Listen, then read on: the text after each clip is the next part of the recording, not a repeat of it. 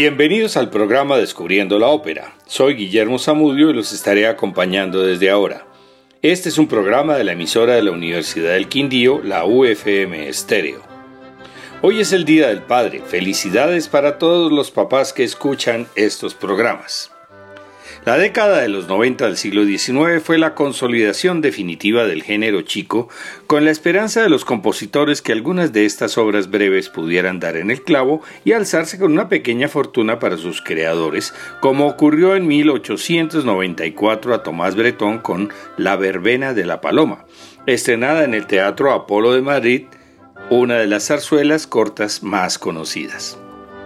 La verbena de la paloma es una zarzuela en un acto dividido en tres cuadros, con libreto de Ricardo de la Vega y supuestamente inspirado en una anécdota real contada por el cajista de la imprenta con la cual trabajaba el compositor. La otra obra muy conocida de Bretón es la ópera La Dolores, compuesta en 1895, cuya pieza más representada es La Jota de la Dolores. Los personajes son Don Hilarión, el viejo boticario representado por Santiago Ramalle. Julián, cajista de imprenta, es Luis Sagui Vela. Las hermanas Susana y Castac, personificadas por Dolores Pérez y Elsa del Campo. Los demás personajes son Don Sebastián, la seña Rita, la tía Antonia, una cantadora y otros personajes menores. La zarzuela inicia con un preludio en el cual aparecen los motivos musicales asociados al estilo wagneriano.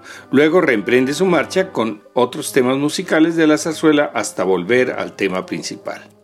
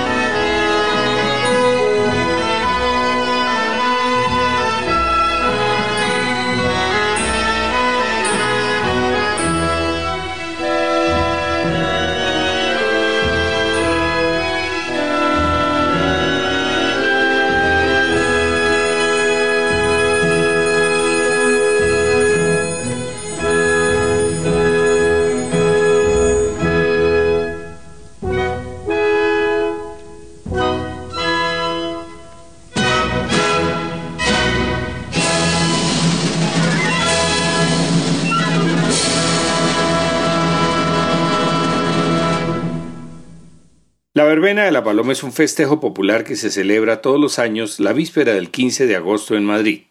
Arranca la acción en una cálida noche de verano y don Hilarión, el viejo boticario, le explica a su amigo Sebastián cómo han venido cambiando las costumbres. Llega Julián, el cajista de imprenta, con su amiga, seña Rita, con el muchacho lamentándose de su suerte. Se asocian con los dos viejos para formar un cuarteto. Aparece el coro con mozas y mozos que entran a comprar buñuelos en un local cercano, cantando con ritmo de seguidillas el tema Porque es la Virgen de la Paloma. Continúa el boticario con la pieza conocida como Las cópalas de Don Hilarión, pues está detrás de las dos hermanas, una rubia y una morena, una pieza en boca de un tenor cómico que tiene que aparentar vejez con risas y gestos. Aunque Susana ama a Julián, aprovecha la situación para darle celos al muchacho.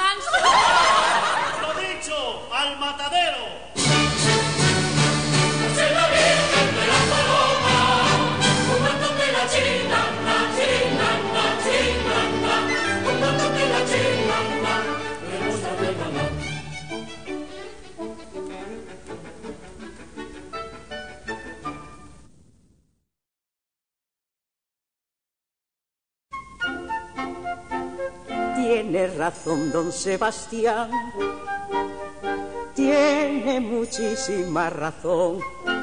Mas si me gustan las hijas de Eva, ¿qué de hacer yo? Nada me importa el que dirán, sigo la pública opinión. Y si me encuentro como un muchacho ¿Qué de hacer yo? ¿Qué de hacer yo? pues divertirme todo lo que pueda, ¿qué voy a hacer?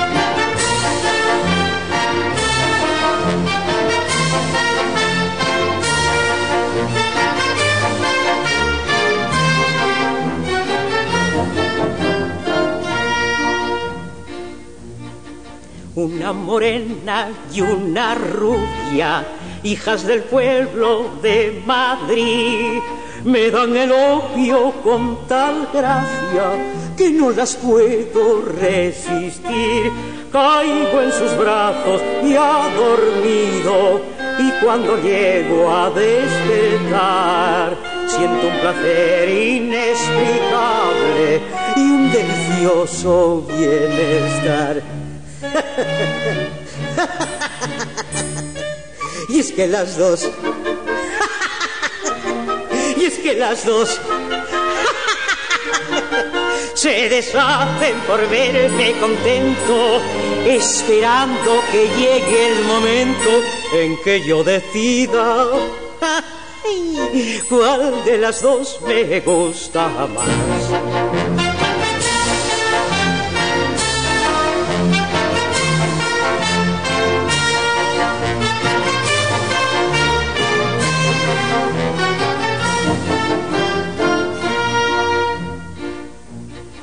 Algo me cuestan mis chulapas, pero la cosa es natural. No han de salir a todas horas con un vestido de percal, pero también algunas veces se me ha ocurrido preguntar si me querrán estas chiquillas por mi dinero nada más pero y es que las dos. y es que las dos. se deshacen por verme contento, esperando que llegue el momento en que yo decida. ¿Cuál de las dos me gusta más? ¿Cuál de las dos me gusta más?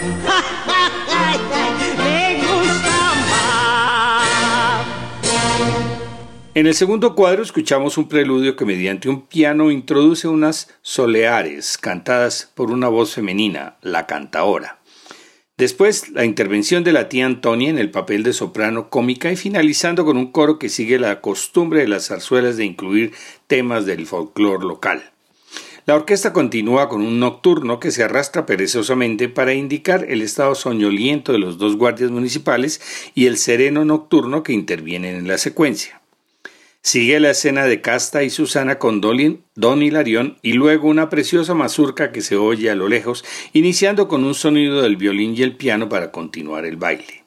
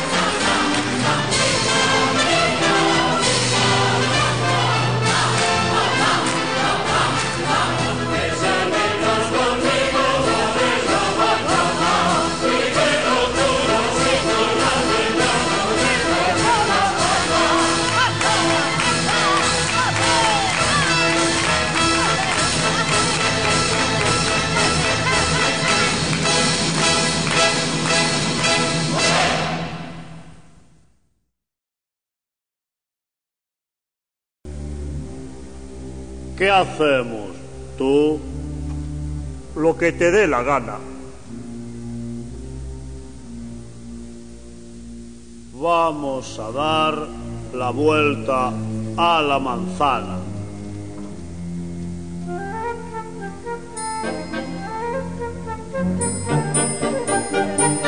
Oh, qué noche me espera con mis lindas chulapas.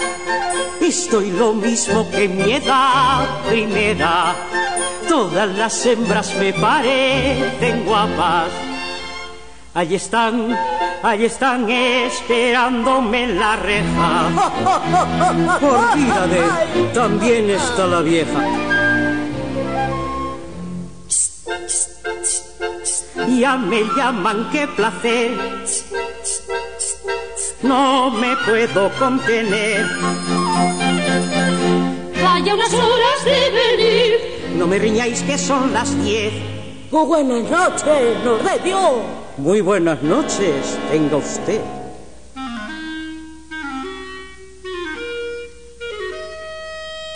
Antes de ir a la verbena, nos parece, niñas mías, que debemos alegrarnos con un poco de licor. Sí, señor, sí, señor.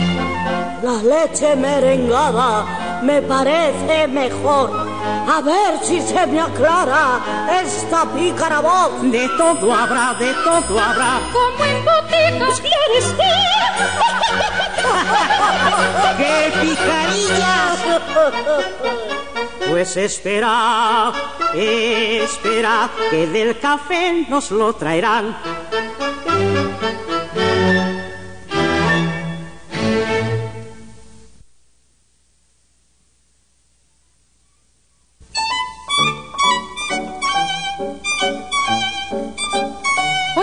Bonito es esto? Anda, vamos a bailar. Con Camila Cantora me divierte mucho más.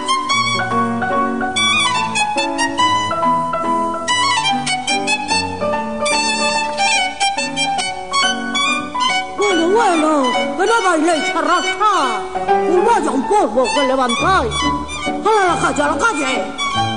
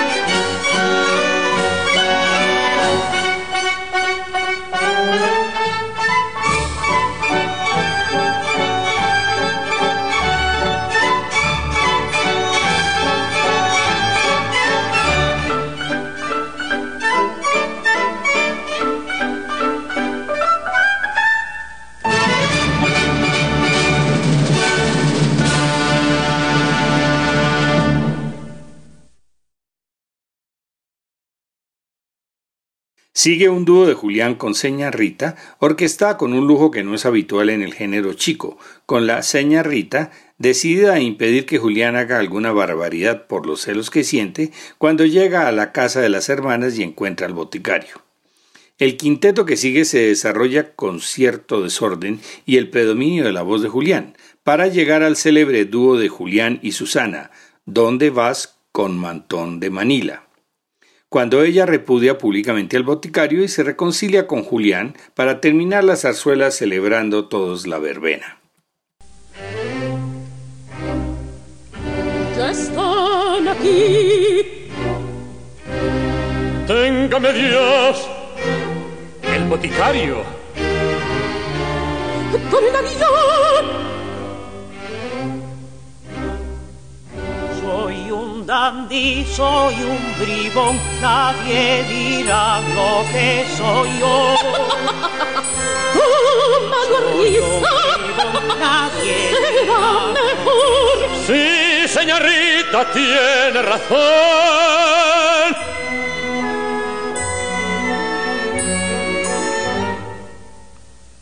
Buenas noches, caballero.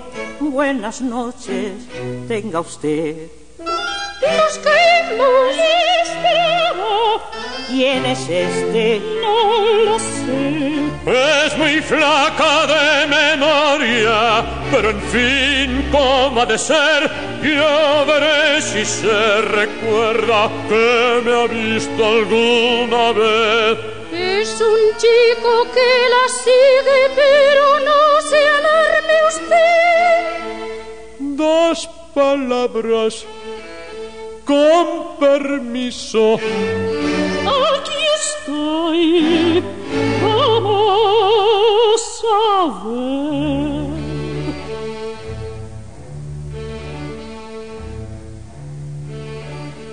¿Dónde vas con mantón de Manila? ¿Dónde vas con vestido chiné?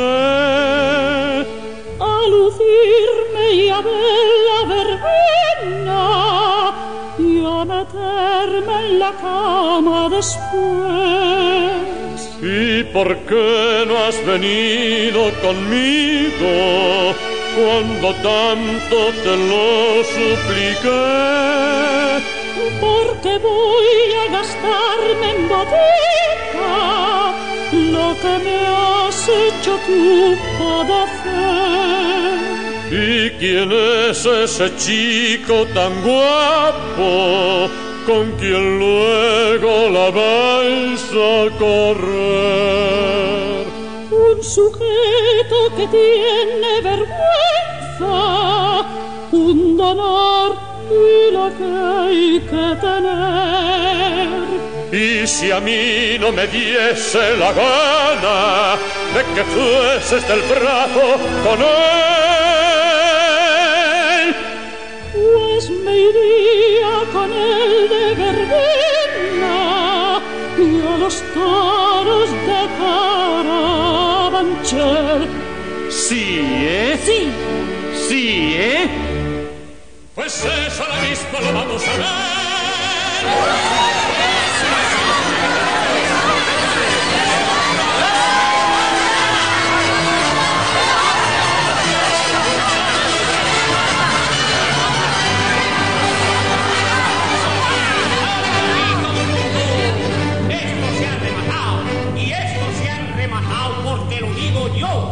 Pues si yo toco el pitu, se acaba la cuestión. Ustedes por allí, vosotros por allá. Ni usted aquí toca el pito, ni usted aquí toca nada. Recaño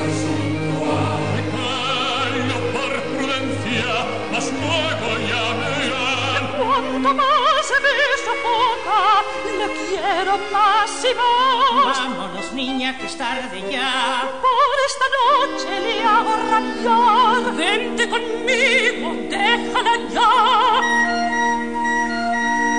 Así te vas.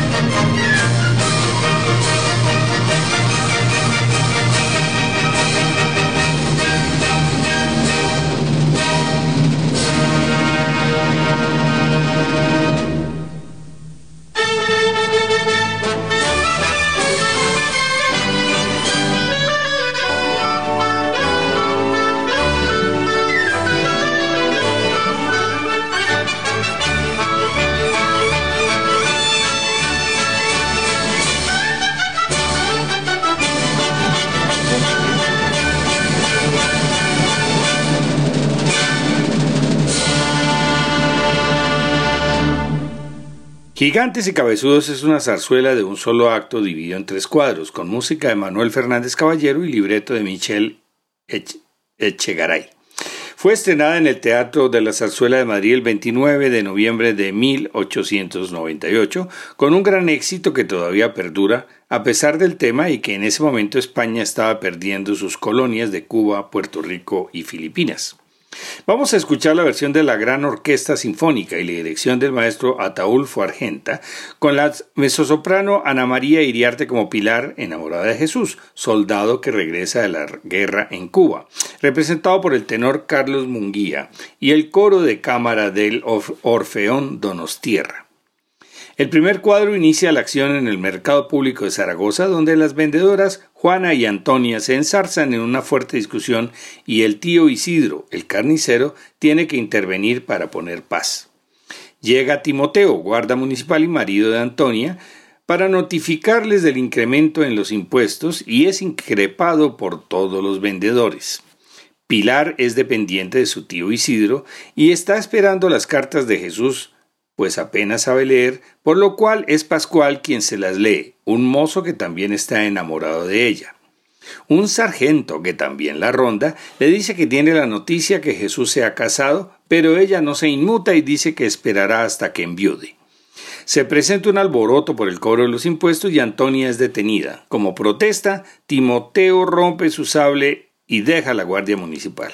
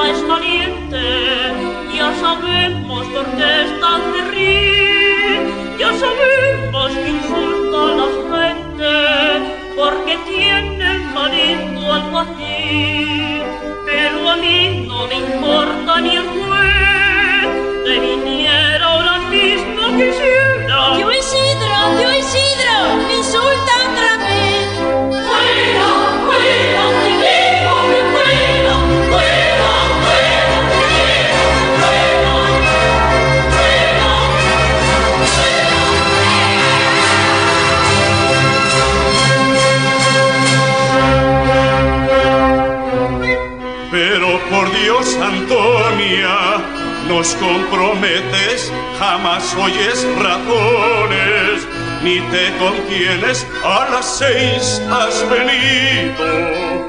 No son las siete y has andado a golpes dos o tres veces, pronto a tu puesto, pronto a vender.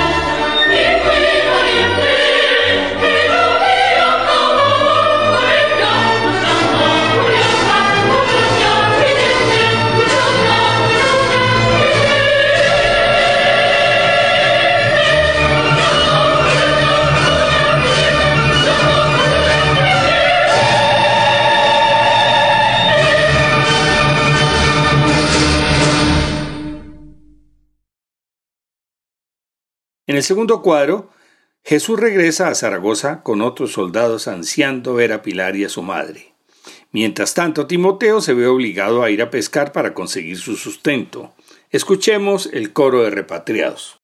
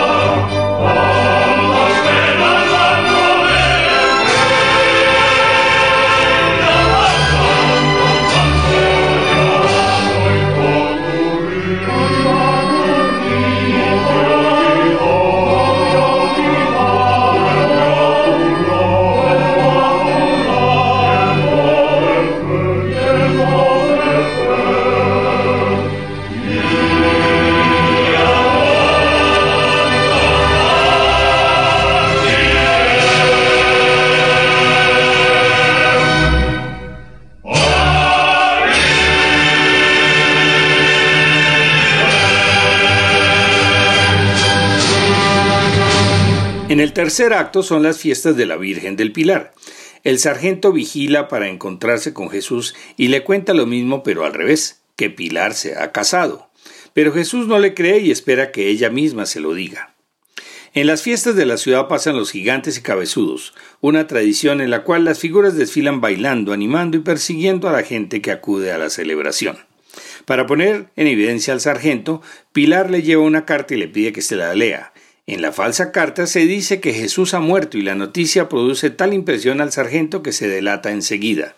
De todos modos, Pilar lo perdona y él mismo decide ir a buscar a Jesús para llevárselo a su enamorada.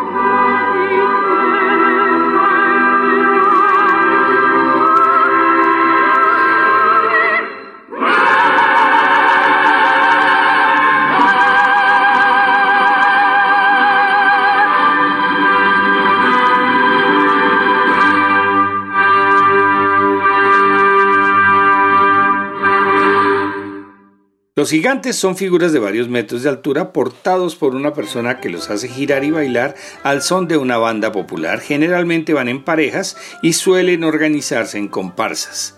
Las figuras son realizadas en cartón piedra o poliéster con armazón de madera o aluminio. En los cabezudos la cabeza es desproporcionada.